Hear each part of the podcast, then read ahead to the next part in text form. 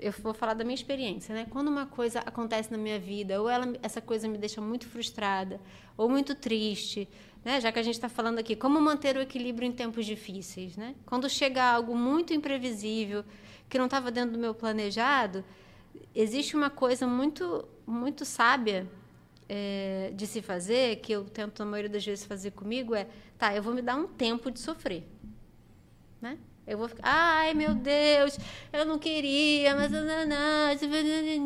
eu vou me dar um tempo, né? Um tempo dependendo do acontecimento, duas horas, um dia. Aí depois disso eu vou assim, tá bom. É, é hora de mudar de sintonia. Já estão, já tá bom, né? Vamos então agora, o que, é que eu vou, o foco na solução. Como é que eu vou resolver isso? Não, se não tem como resolver, não tem um ditado que fala da preocupação, né? Tem uma história que fala assim, vocês já devem ter ouvido, que é assim: aconteceu uma coisa, ela tem solução? Ótimo, você vai para a solução. Ela não tem solução? Ótimo, Ótimo também. Está resolvido, né? Qual é o próximo passo? Sim. É. Então, se dá um tempo para sentir aquela frustração, se dá um tempo para sentir o medo, se dá um tempo para sentir a insegurança, mas não paralisar aí, porque muitas vezes chega alguma coisa que, por exemplo, nos deixa com medo. Medo é um, uma a maior emoção, a emoção que nos domina mais e que nos impulsiona a agir e muitas vezes num lugar de, do qual a gente não gosta de estar, né? Porque a energia do medo é uma energia que encolhe, né? Que aprisiona. Então, quanto você chegou uma coisa, sei lá, uma notícia que está te deixando com medo, tá? Eu tô com muito medo. Como é que eu vou sair daqui? Né? Como é que eu vou sair desse medo? Porque o medo ele nos mobiliza, mas nem sempre ele nos move para o lugar onde a gente realmente deve ir ou a gente quer ir. Então, quais são as soluções?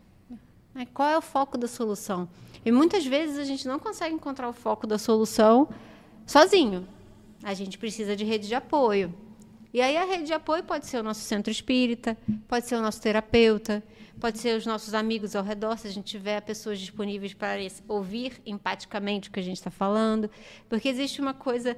É, o Valdeni talvez tenha, viva isso, sim. Tem até uma cena do, do filme A Fantástica Fábrica de Chocolate, o segundo remake, né? Que no finalzinho, assim, o Willy Wonka, que é o personagem principal, vivido pelo Johnny Depp, tá lá no divã, e aí ele começa a falar, falar, falar, falar, e aí tem um, um bonequinho daquele que eu esqueci o nome agora, o pequenininho, que está lá só anotando, né, fazendo esse lugar do, do psicanalista, né? Hum.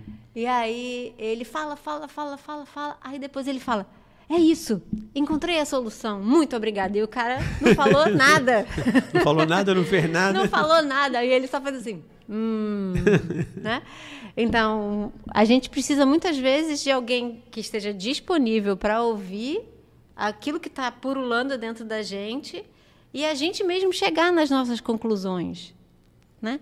Ou alguém que possa ouvir, que seja aquela pessoa que a gente se ancore. Ah, eu vou ligar para aquela minha amiga que eu sei que quando eu estou com medo, ela me ajuda a ver novas possibilidades, ela me ajuda a ter uma visão mais positiva da vida.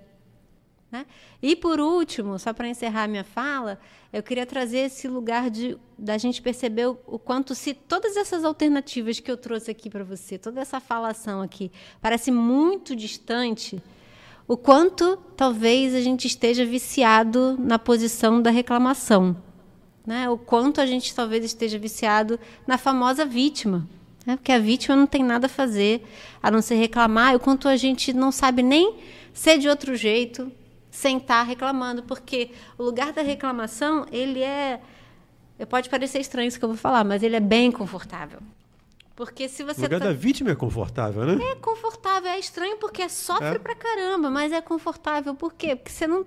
Você, tá tudo resolvido. É. é. O problema é o outro. O problema é o outro. O problema tá fora, você não precisa fazer nada, você só vai reclamar, sentar, chorar e sofrer, né?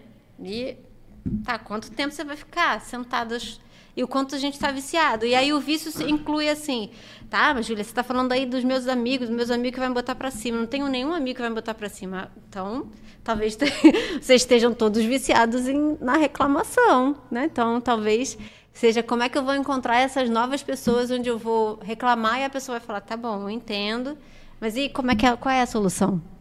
É porque a gente se paralisa muitas vezes nesse lugar de reclamação.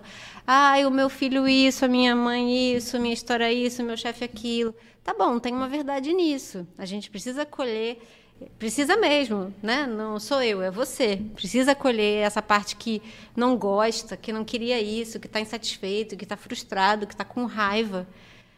Tá, ok. E aí qual é o tempo que vai ficar sentindo isso? E, e não, é, não é tanto a mente que estabelece isso. Você pode dizer, a partir de amanhã eu ouvi a Júlia na rádio, não vou mais ficar frustrada. Aí dá cinco minutos, pronto, ficou frustrada de novo.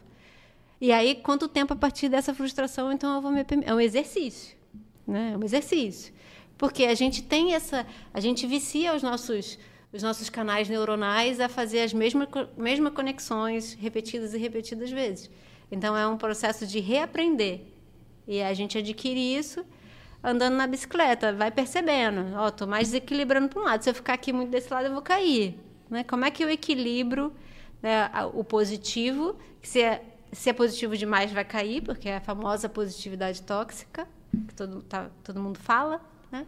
Tá tudo bem, não tem nenhum problema, as pessoas são ótimas, eu sou só luz, isso aqui que eu estou sentindo é um espírito, isso aqui que eu estou sentindo é muito estranho, isso aqui que eu estou sentindo é outra coisa, não sou eu.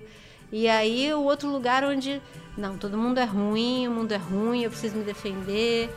Eu estou tentando, eu não sou tão ruim assim, mas eu estou tentando, né? Então, todos os dois lados a gente tomba. Como é que é que eu consigo esse equilíbrio dos desafios?